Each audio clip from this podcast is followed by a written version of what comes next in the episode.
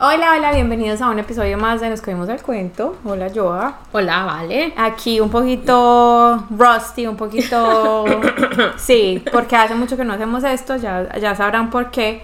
Pero bueno, aquí con muchas ganas y muy agradecidos de que estén conectados a escuchar un episodio más. El cuento de hoy es... Tararara. Nos, nos comimos el cuento de que todas podemos amamantar. Y bueno, estábamos pensando en el título de este episodio porque realmente que um, yo creo que van a escuchar diferentes uh, versiones, diferentes historias acerca de amamantar, pero por lo menos, o sea, yo seguramente que pienso que es lo mejor para el bebé. Ahora, de que sea lo mejor para todo el mundo, de que sea importante, podemos discutir tantas cosas, ¿cierto? Si es mejor, si es importante. Sí, sí, um, cómo se hace, cómo no se hace, pero al fin y al cabo lo más importante es Claro. que el bebé pueda tener comida. Es que la realidad es que la verdad es una, ¿verdad? Siempre dicen la versión de una persona o el lado de... No, la verdad es una y la verdad es que el mejor alimento para el bebé es la leche materna. Punto. Ahí muere, ¿verdad? Sí. Ahora, eso no quiere decir que, número uno, sea una posibilidad para todas, por muchas razones, que ya vamos a entrar en eso. Y número dos, que no hayan otras opciones. O sea, hay otras opciones que tal vez no sean lo que está diseñado específicamente para hacer para el bebé, pero que igual el bebé va a poder tener una vida normal, ser saludable, crecer, desarrollarse y, you know, alcanzar todas las cosas y todos los, ¿cómo se dice eso? Like, como las... Las et- etapas. Sí, que tiene que alcanzar. Porque amamantar no es para todas o, o porque todas no podemos amamantar. Es que yo pienso que, bueno, en mi experiencia, tengo dos hijos, a los dos les di pecho, totalmente, o sea, las experiencias fueron totalmente diferentes. Entonces, si aún así, con mi mismo cuerpo, Yeah, la misma mamá, la misma familia, las, um, ¿cómo se dice? Las, las condiciones estaban muy, muy parecidas. Fue tan diferente. Sí. O sea, tenemos que pensar en todos los otros escenarios. Entonces, es, es muy bueno para el bebé, sí. Es probablemente muy bueno para la mamá también. Sí, también. Es la nutrición que dicen que es la leche de oro, sí lo es. Pero no podemos, yo, y yo pienso que lo importante es saber de que cada persona tiene su experiencia y que no tenemos que estar juzgando de que si pudo dar pecho, si no pudo dar pecho, que si te hace más mamá, menos mamá. O sea, Totalmente. yo creo que ahí es donde realmente podemos las expectativas y muchas veces las expectativas de pronto de una generación anterior a las cosas que pasan ahora que de pronto estaban, o sea, los mismos problemas existían, pero no se hablaba tanto de eso. Claro, la realidad es, es otra. Eh, yo lo estoy viviendo, pues, en ese momento. Mi bebé ya tiene dos meses. Ustedes ya me vieron aquí con la panzota. Ya tengo una, pero no, no, no tiene bebé. La mía tampoco. Entonces, Ese es otro tema. Eso ya es otra conversación. Eh, en fin, eh, mi experiencia ha sido bien, ¿cómo se dice? Compleja con- en cuanto a la, la, la amamantar. Eh, por ejemplo, con Samu, que es mi niño grande que ya va a cumplir 13 años, El bebé grande. mi baby. Sí, siempre mi baby, eso, es- eso es lo que yo siempre le digo, siempre vas a ser mi baby. Anyway, yo estaba súper joven, entonces no tenía ningún tipo de conocimiento, no me preparé, no. Y me, me lancé a hacer algo que no, no tenía ni idea. Que supuestamente es muy natural y Totalmente. a veces no se siente nada natural. Sí, aparte de que yo en ese momento ya tenía implantes, no sé si eso tuvo algo o no, que ver, pero bueno, yo traté de alimentarlo más o menos como dos meses. fue muy duro, fue súper difícil, eh, me lastimé mucho físicamente, o sea, sangraba, ay no, mejor dicho, doloroso, todo lo que ustedes se puedan imaginar. Y la cosa es que a uno le dicen, perdona que te interrumpa, eso le va a doler. Sí. Y le tiene que doler. Y que si sangra, es que así es, es que le tiene que sangrar. Sí. Y bueno, ya Sí, vamos a hablar de eso. Exactamente. Entonces, eh, literalmente yo pegaba a mi bebé el pecho y lloraba. Yo lloraba, lloraba del dolor, lloraba de, de como de la mm, impotencia de que no me salía leche, eh, mejor dicho, mi mamá me daba de todo que para que me saliera leche y ya llegó el punto en que yo tuve que volver a trabajar. Yo creo que como al mes y medio yo ya obligada tenía que ir a trabajar. Entonces una situación que ya de por sí no estaba bien, se puso peor porque solamente podía eh, extraerme leche una vez en todo el turno. Entonces de, de poca leche pasé a muy poquita leche. Entonces, sí. Entonces era la combinación pues perfecta para el desastre. En fin. Entonces, nada, terminé dándole fórmula y ya. El muchachito tiene 13 años, no se ha muerto, así que ¡Eh! se crió, se crió. Ah, y Sobrevivió. ahora sobrevivió. Ah, bueno, no, habrá- no le habré podido dar un año o más como todas soñamos, pero ahí está. Vivito y coleando.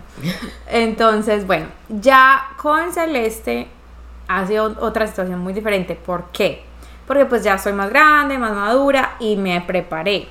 Sin embargo, como ustedes ya lo saben, que ya lo, lo- lo hablamos en un episodio de las cirugías, si no lo han escuchado, vayan y busquen lo que es un episodio Sí, muy sí. bueno. Pónganle pausa, van y escuchan ese y vuelven Eso. acá. O si no terminan este y luego van y escuchan el otro. No importa, el orden de los factores no No altera el producto. resultado o lo que sea. Bueno, en fin, entonces, em, cuando yo me explanté, eh, la explantación es una, es una cirugía bastante... Eso te iba a decir, si puedes explicar un poquito de eso para las personas que de pronto no saben. Sí, bueno, ¿Qué es eso? en fin, de todas maneras vayan a escuchar el, el Escuchen episodio. el otro. Anyway, yo tenía implantes de senos Con la doctora Valeria. Entonces, por razones de salud y pues muchas consecuencias que me trajeron, yo decidí explantarme los, los explantes, valga la redundancia, eso suena súper repetitivo, pero bueno, anyway. Entonces, cuando yo me iba a explantar, el cirujano, eh, una de las, de las cosas que me dijo es, es, después de esta cirugía, eh, por los cortes que tiene, lo más probable es que no puedas amamantar si tienes otros bebés. En ese momento, ¿Y eso fue hace cuánto? eso fue hace tres años. En ese momento era un momento de desesperación, Mm. era un momento donde yo me estaba mal físicamente, física y emocionalmente por, por todas las consecuencias que me habían traído estos implantes. Yo no pensé en eso. Yo dije, sáqueme esta vaina, whatever it takes, lo que sea. Ahí es un tema de sobrevivencia. Totalmente. Entonces, bueno, yo me hice la cirugía. De, de hecho, fue una cirugía bien fuerte. La recuperación fue bien difícil. Pero en el transcurso de estos tres años, yo vi la mejoría física en mi cuerpo a raíz de haberme quitado los implantes. En fin, eso es otro, eso es otra, otro episodio.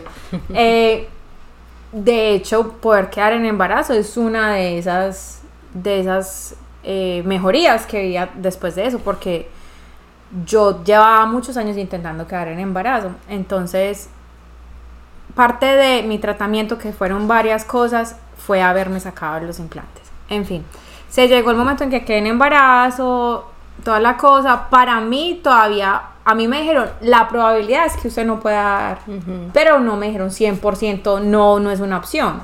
Entonces yo en mi cabeza dije, yo, me, voy- yo voy a, a prepararme como si yo fuera a poder dar pecho. Entonces cuando me preguntaban en las citas, ¿vas a amamantar o vas a dar fórmula? Yo decía, pues yo voy a intentar amamantar y ya que sea lo que Dios quiera. En fin. Y ahí voy a hacer un paréntesis. Ahí es donde es muy importante saber que cada cuerpo es diferente. Y, a ver, los doctores también, yo no sé si en toda parte, pero yo sé que aquí en los Estados Unidos los doctores se tienen que cubrir, tienen que asegurarse que no te digan, sí, sí vas a poder amamantar Sí, y total. después lo, lo vayas a demandar porque dijo que sí, no Totalmente. pudiste. Entonces, ellos hacen lo que tienen que hacer, nosotros tenemos que hacer lo que nosotros tenemos que hacer, que es conocer a nuestro cuerpo. Total. Porque pienso que si, o sea, te preparas de una manera, ya si es alguien que no quiere, pues no quiere y ya, punto. Pero, pero si tú quieres, o sea, hacer, hacer como la, la diligencia, ¿cierto? De mirar cuáles son las opciones, qué otras personas de pronto les puedes preguntar, qué foros en online pueden tener Total. información acerca de esto. Y sentir, saber lo que, o sea, lo que siente tu cuerpo y lo que te pide tu cuerpo, que a veces a veces los doctores no, no se van por eso, pero todos los cuerpos son diferentes. Eso no es una regla general para todo el mundo. Que de hecho fue lo que yo hice, porque hay una página que yo sigo que es de personas que han pasado por el mismo proceso de explantación que yo pasé y ahí pues todas se hacen preguntas como que eso, lo otro, no sé qué. Entonces una de las cosas que yo hice fue meterme a esa página y averiguar quiénes habían podido amamantar. Entonces muchas decían, yo sí pude, yo no pude. O sea, había, era muy dividido todo. Entonces yo sabía en el fondo de mi corazón que había mujeres que sí habían podido amamantar después de la cirugía. Entonces yo dije, no, yo voy a... Entonces hay probabilidad, 50-50. Sí, exacto, yo me voy a preparar como si fuera a ser capaz. El hecho es que, a diferencia de hace 13 años, cuando tuve al mayor, yo dije, voy a hacer un curso de, de lactancia. Entonces dio la casualidad que por Instagram, si no nos siguen en Instagram, síganos en Instagram, eh, me salió una muchacha de Colombia, de Medellín, que se dedica solamente a eso. De hecho, pues se las voy a compartir cuando ya salga este episodio, les voy a, les voy a compartir el perfil de ella, porque ella comparte información súper buena cuando se trata de eso y hace consultas por Zoom. Entonces, si estás en Medellín, ella va a tu casa, te hace la consulta ahí en tu casa, cuando, antes de que nazca el bebé, cuando ya nazca el bebé, súper chévere. Y si no, lo hace a larga distancia también. Entonces yo la contacté, le pregunté, hicimos la cita antes de yo tener la bebé. Me explicó todo porque te explica todo, o sea, cosas de la lactancia que nunca nadie te dice, ni un doctor, ni nadie, o sea, nadie. Me explicó todo y yo le dije, mi gran pregunta es, ¿voy a poder amamantar a mi bebé o no después de eso? Entonces ya me dijo, no hay forma de saber hasta que no nazca la bebé. Lo único que podemos hacer ahorita, ahorita es como estimular a ver si sale algo y bueno, eso hicimos y si salió algo, entonces yo como que, ok, mi esperanza subió de 50% a un 70%. anyway, so nació la bebé y ella me enseñó lo del agarre. Eso, eso es, o sea, el latch, el agarre. Eso es algo que yo no sabía hace 13 años, que siempre te dicen, ah, bueno, eh, amamantar es algo natural, tienes que hacerlo. Sí, pero hay que prepararse, hay que aprender cómo pegar al bebé correctamente, cómo, literalmente, cómo agarrar al bebé, cómo el bebé debe agarrar el seno, o sea, son tantas cosas que hay que hacer la tarea. ¿Cómo sacarlo si no lo agarró bien? Total, o sea, muchas cosas que de las que no se hablan, o al menos no nos hablaban a nosotros, usted queda en embarazo y ya le va a dar leche materna y ya. Sí, de leche materna, así, así le duela, así sangre, así se esté desplomando, pero hay que hacerlo. No te tiene que doler. Eso es un cuento que nos comimos que que lo tenemos que vomitar ya. Sí, sí. es que cambiamos el episodio, que amamantar no duele. No, no tiene que doler. Si, si el bebé agarra la, la pucheca, la teta, el seno, el pecho, como lo debe agarrar, no tiene que doler. Entonces en el hospital cuando yo ya tuve a Celeste, yo ya sabía qué tenía que hacer para que ella agarrara. Ella tuvo un agarre perfecto. Yeah. Bravo Celeste. Anyway, Gracias también a mi consultora de lactancia, Andrea. Sí. Em, es que cuando tú te informas y cuando tú sabes, o sea, hace toda la diferencia. Todos están a hacer la tarea, definitivamente. Entonces, me bajó el calostro. Para las que no saben, el calostro es como el primer alimento que, que tiene que recibir tu bebé, que antes de que te baje la leche, es, es, eso, pues. Entonces le puede. Que ahora lo están vendiendo en polvo para las personas que quieren que tener la cutis más, mejor dicho. Sí. eso otro tema. Ese es otro tema, porque yo he tomado calostro de cabra, porque es muy bueno para la salud. Si no lo sabían, pero ese es otro tema. Anyway. en polvo, en polvo, en polvo. Anyway, so. Eh, todo bien hasta ahí yo la seguí pegando. A los cuatro días me bajó leche. Y como ya todas saben, bueno, si no lo saben, el bebé nace con un peso. Normalmente el bebé baja de peso en los primeros días. Y es esperado que para las dos semanas ya el bebé haya vuelto a ganar el peso, mejor dicho, esté en el peso en el que nació o más. Cuando yo fui a la cita de dos semanas de Celeste, Celeste llevaba varios días donde quería estar pegada de la teta todo el tiempo, estaba de mal genio, no dormía bien, en fin, yo la llegué a la cita y en la cita nos dimos cuenta de que ella no estaba en el peso en el que nació. Estaba subiendo, pero muy lentico. Entonces ahí la doctora me dijo, esto quiere decir que no te está bajando suficiente leche. Entonces tienes o que suplementar con fórmula o sacarte leche para que te asegures de que ya esté tomando lo suficiente. En fin. So me fui para la casa y eso empecé a hacer. Yo no quería darle fórmula por nada del mundo porque para mí eso era el demonio, pues. Entonces. Lo más eh, innatural. Lo horrible. Si no, pues es que como le ocurre, si le está bajando leche, tiene que darle de su leche. Bueno, en fin. So, entré en un ciclo de sacarme leche. O sea, literal, esto era yo. Me sacaba leche. Cuando terminaba de sacarme leche, ya se despertaba la bebé y tenía que darle el tetero con la leche que me había sacado. Mientras que le daba el tetero, le tenía que sacar gases. Cuando ya le sacaba gases y se dormía la bebé, iba a lavar el extractor y los teteros y volvía a empezar el ciclo. Entonces, ya días en este ciclo, yo ya, o sea, me estaba fritando mentalmente y físicamente ni hablar, porque la Es bebé un todavía- trabajo. es dema- era demasiado. Entonces ya mi mamá y mi esposo me miraban como que no querían decirme nada porque también las hormonas, entonces Cobra- compraron la cabra. no literal, o sea, una cosa horrible. Entonces, bueno, yo ya dije, ok, Esa es la parte de posparto que la gente no conoce. sí, es que de eso hay- de eso también tenemos que hablar. Sí. Eh, bueno, entonces ya yo llegué a un punto donde yo dije, no, entonces lo voy a empe- a empezar a suplementar un poquito con fórmula para darme un poco de tiempo de, de sacarme leche. Me empezaron a dar bebidas, mi mamá empezó a dar bebidas, es que de hinojo, y mi mamá no estaba ya conmigo, mi mamá me cuidó las primeras dos semanas y ya yo era sola, con la bebé todo el tiempo haciendo esto. Entonces me hacía aguas de hinojo, aguas de mother's milk, aguas de yo no sé qué, pony malta con leche, agua panela con leche. O sea, todo en mi vida en ese momento giraba en torno de producir más leche. Hacía power pumping. Power pumping es que te sacas literalmente te sacas 20 minutos, paras 10 minutos, te sacas 10 minutos, paras 10 minutos, o sea, por, el- por una hora, supuestamente para O sea, me aumentar. ejerci- mejor dicho, un ejercicio solamente para esto. Sí.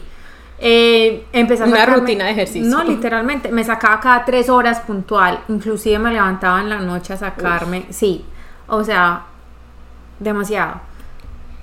Yo, lo- yo dije, lo voy a hacer, lo voy a hacer, lo voy a hacer porque esto me va a aumentar la leche, tratar.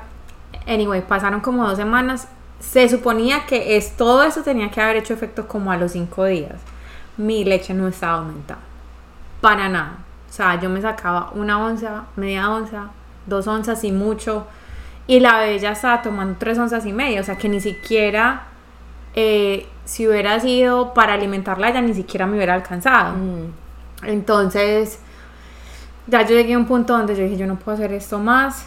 Eh, Mi mamá misma me dijo, ya no más, ya no haga eso, mire que usted está sola, si fuera que usted tuviera ayuda todo el tiempo, pues tendría tiempo de sacarse, quién le ayudara con la bebé, quién la alimente usted, usted ni siquiera se está alimentando bien por, por hacer esto. Ya, ya, Sí. hecho que lo intentó, Sí. le dio un mes completo, no se pudo, no se pudo. Usted tiene que entender que usted tuvo una cirugía y, en fin, is what it is, la bebé no va a aguantar hambre.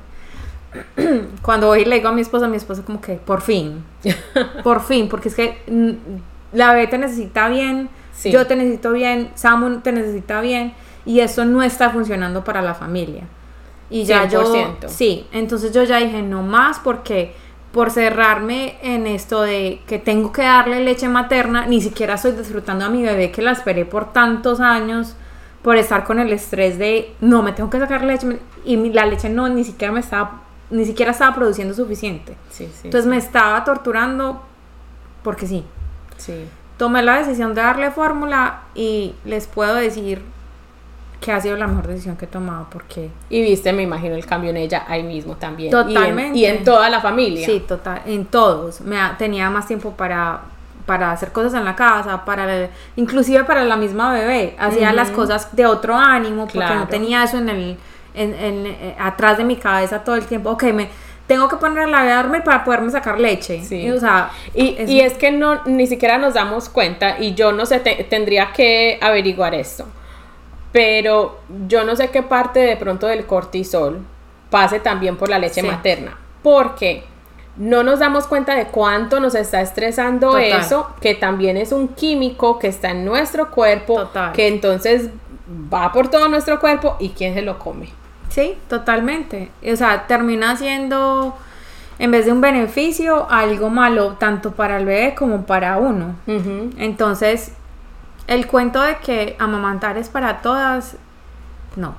Y inclusive, mira, eh, anoche estaba leyendo un artículo acerca de las nodrizas, que no sé si sabes, pero las nodrizas eran mujeres que todavía inclusive ha- hay, pero ya de una manera diferente, que alimentaban bebés de otras, De otras mujeres. personas. ¿Por qué? Porque siempre, no es nada nuevo, no es que siempre toda la vida las mujeres solo han dado pecho. Siempre han habido situaciones donde mamás no han podido alimentar a sus bebés. Llámese un problema de salud porque la, la- la mamá se enfermó. Recordemos que en tiempos pasados las, mu- las mujeres morían mucho en el parto. Entonces, ¿qué pasaba con los bebés? A los bebés de alguna manera los tenían que alimentar. So, había formas de darles un alimento, pero también habían mujeres que se dedicaban exclusivamente, ese era su trabajo, Las lecheras. Sí, alimentar otros bebés. Sí. Inclusive estaba leyendo que en Es que tiempos esto, de... es- esto viene desde Moisés, personas. O sea, esto Sí. es, en la Biblia lo dice. O sea, eso es de No es nada nuevo, nada nuevo. Más Eh, viejo que la panela. en cuando habían mon- en las monarquías, en es- eh, los bebés los alimentaban con por medio de nodrizas porque, dato curioso, para ellos era muy importante que sus que su tener muchos hijos. Entonces, a la mujer amamantar pues no era tan dicen que no, no somos tan fértiles, tan fácil de quedar en embarazo, entonces la, la, la mamá no amamantaba para poder quedar en embarazo rápido otra vez. En fin, so, no es y nada me imagino nuevo. que, digamos, en las monarquías a las que alimentaban a los bebés, me imagino que las tenían, Sí. o sea, nutridas hasta quién sabe qué. Súper, y también era, era un trabajo importante. O sea, Claro. les pagaban bien, era, o sea, era, eran personas muy importantes en la sociedad. Inclusive no me acuerdo dónde, les decían, decían que las que trabajaban como nodrizas les terminaban dándole como, dándoles como un título de, de en la sociedad y les terminaban dando tierras y todo eso porque era un trabajo súper importante. Es que, es que es importante. Total. O sea, volvemos a lo mismo, de que es importante amamantar, de que es importante los nutrientes que hay en esa leche, sí es importante. Sí, total. Eso no lo estamos cuestionando. No, para nada. Por eso aclaré desde el principio, la leche materna es lo mejor para el bebé y, y ya, punto. Si usted lo puede hacer, lo primero que yo le recomiendo es edúquese, haga un curso, pregunte, aprenda cómo hacerlo de la manera correcta porque no le tiene que doler. No le Sí, tiene que doler. Sí, punto. total. Eh, pero si es su caso que por X o Y motivo no lo puede hacer, su bebé lo va a querer igual. O sea, su bebé la va a querer igual, van a tener el mismo vínculo eh, y lo que sea por, por la salud mental y por- de poder estar bien. Sí. De que hay prioridades. O sea, en, en uno, en su relación con sus hijos, uno con su relación consigo misma Sí. y, en, y en su familia, en la comunidad. O sea, ahí todos son prioridades. Sí, total. Eh, entonces sí, no es nada nuevo. eh, uno, el instinto de uno, primero que todo, es sentirse súper culpable, echarse cul- porque Sí. eso fue lo primero que yo hice. Yo sentí- me sentí culpable, lloré, le lloré en el hombro a mi esposo, le dije, soy una mala madre, no le puedo dar teta a mi hija, en fin. Entonces él como que no eres una mala madre, mira, estás haciendo esto, esto, esto, te levantas toda la noche, le- la cuidas, le das amor, le da- no, o sea, saquen eso del, del- de sus pensamientos porque yo sé que es lo primero que uno piensa. Sí.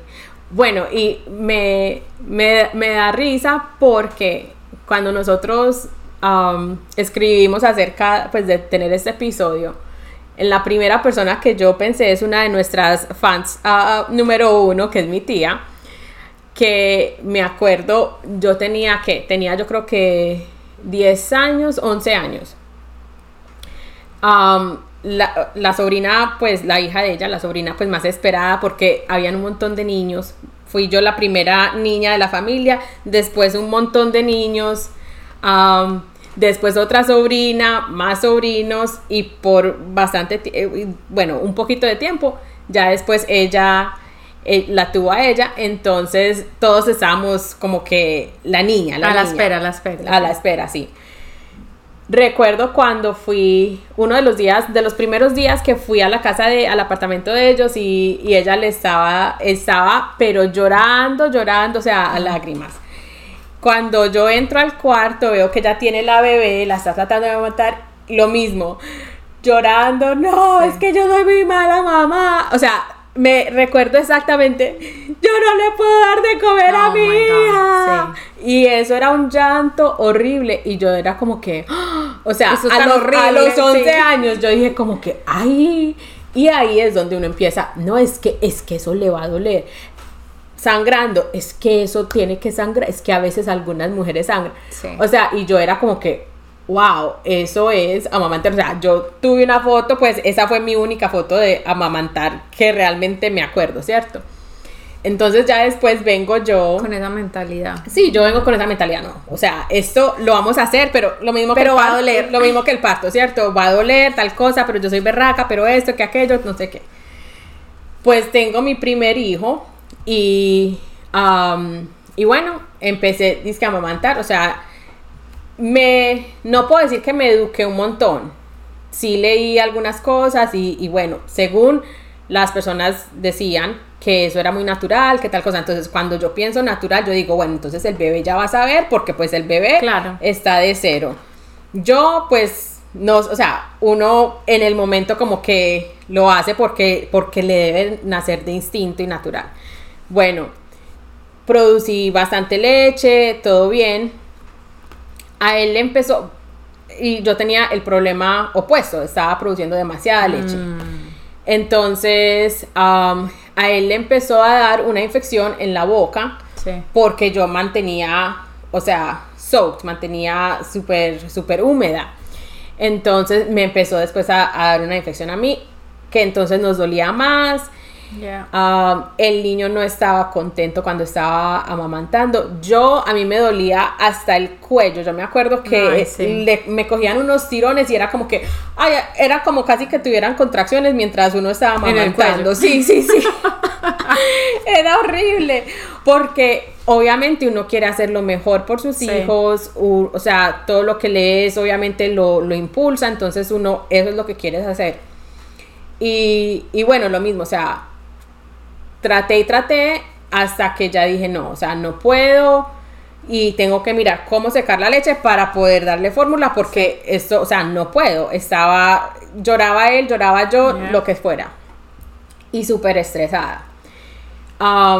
Y bueno, eso pasó, o sea, como te digo, las personas, ay, que no sé qué, no, es que le va a doler, pero es que me duele, no, pero es que le tiene que doler. Entonces, eh, yo sinceramente, después de tenerlo a él y de tratar, lo, lo amamanté por un mes y después de tratar y todo eso, pues yo dije, no, o sea, Sí. así es que es la cosa. Ah, Fui después, am, cinco años después, tuve mi segundo hijo. Y bueno, a intentar otra vez, ¿cierto? Ah, porque, por lo mismo, o sea, siempre he dicho, si es lo mejor para el bebé, Claro. voy a tratar a lo máximo a que eso sea el alimento. Am, otra vez me estaba saliendo leche, bien, todo. Recuerdo que una amiga, y bueno, ya me estaba doliendo, pero, pero a la guerra, ¿cierto? Ah, nos fuimos sí. a la guerra, Aquí nos estaba estamos. doliendo y eso es lo que tiene que pasar y entonces en esos estamos. Am, recuerdo que me visitó una amiga, ahí, ahí también se las pongo, la que me hace el pelo. me visitó una amiga cuando el niño yo creo que tenía algunas semanas, de pronto un mes. Y estábamos ahí hablando, ah, que cómo te ha ido, que tal cosa, que no sé qué. Ha- Hablamos acerca de amamantar, ay, sí, pero eso duele tanto, que no sé qué, no sé cuánto. Ella dijo, ¿qué? No, a usted no le tiene que doler. Y yo, ¿cómo que no me tiene que doler? Si todo el mundo me ha dicho que me tiene que doler, y pues me duele. claro. Entonces me dijo, usted coja la pocheca y se la mete en la boca como que se lo fuera a embutir y a usted no le va a doler. Pues dicho y hecho. Ahí está, ahí está. Yo había visto videos, había buscado, o sea, había leído, mejor dicho, dicho y hecho. Después de eso, ¡ja!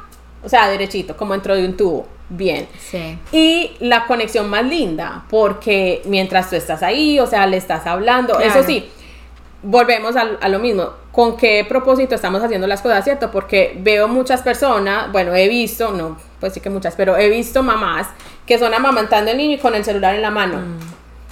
O sea, para mí es un momento de realmente tú conectarte con tu bebé. Pero bueno, allá, allá quien es cada, quien con su cada cual. Pero para mí, o sea, fue día y noche, una experiencia totalmente diferente. Lo amamanté por un año, lo terminé de amamantar porque ese niño no dormía.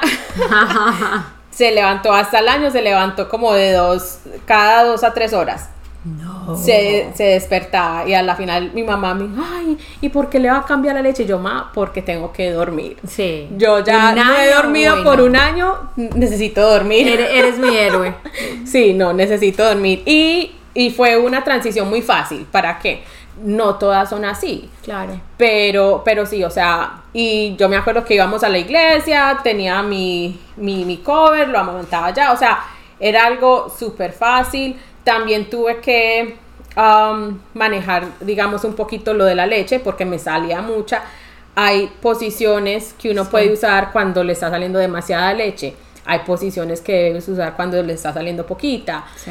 Y, todo es tratar, educarte, informarte. Hay muchos recursos, pero, o sea, si lo quieres hacer, hay muchas maneras, pero si no lo puedes hacer, no significa que eres mala mamá. Total. O sea, yo creo que si de todo lo que hablamos sale, sale algo, que tú sepas que si no es para ti, tú todavía puedes ser una buena mamá y todavía tus hijos van a crecer y, o sea, y van a estar sanos, van a estar salvos, van a estar bien.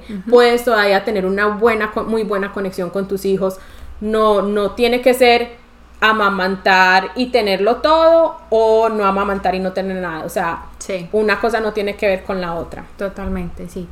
Es esa lo que dijo yo allá, o sea, ya, ya lo dijo todo. La conclusión es esa. Si lo puedes hacer, maravilloso. Es, o sea, entendemos que es una cosa súper linda, súper, o sea, es lo mejor pero si no lo puedes hacer, hay otras opciones. O sea, cuando yo fui a mi, a mi, donde mi doctora me pregunta, no, ¿cómo vas con la amamantada? No, no pude. Lo primero que me dijeron es, salud mental es lo primero y gracias a Dios hay otras opciones. Sí. Porque si no hubiera otras opciones para alimentar a nuestros hijos, bueno, ahí ya estuviéramos en otra conversación, pero hay otras opciones. Entonces, no eres mala madre y, y ya, y uno tiene que hacer lo que funcione mejor para uno y para su familia. No todas tenemos el mismo privilegio de pronto producir tanta leche o la misma situación de pronto o quedarnos en la casa todo el tiempo con el bebé. Hay mujeres que tienen que volver a trabajar inmediatamente. En fin, hay 80 mil situaciones diferentes. Entonces, lo que funcione. Sí, he dicho. No, yo pienso que sí. O sea, traten de, les dejamos algunos recursos Traten, hacen lo que ustedes quieran, lo que les parezca que es lo que va a funcionar para ustedes, pero tengan la mente abierta de que si no funciona una cosa, funciona otra y realmente buscar qué es lo importante acá, porque estoy 100% de acuerdo, o sea, ¿qué vale yo amamantar a mi bebé y después no tener, o sea, tener un ¿cómo se llama? Un breakdown de salud mental donde yo no pueda ni siquiera estar con mi bebé, sí. Ah, donde yo de pronto esté sacando mi enojo, mi frustración en el bebé con tal de amamantarlo. O sea, unas cosas unas por otras. Por otras, sí. Totalmente. ¿Listo? ¿Algo más que agregar?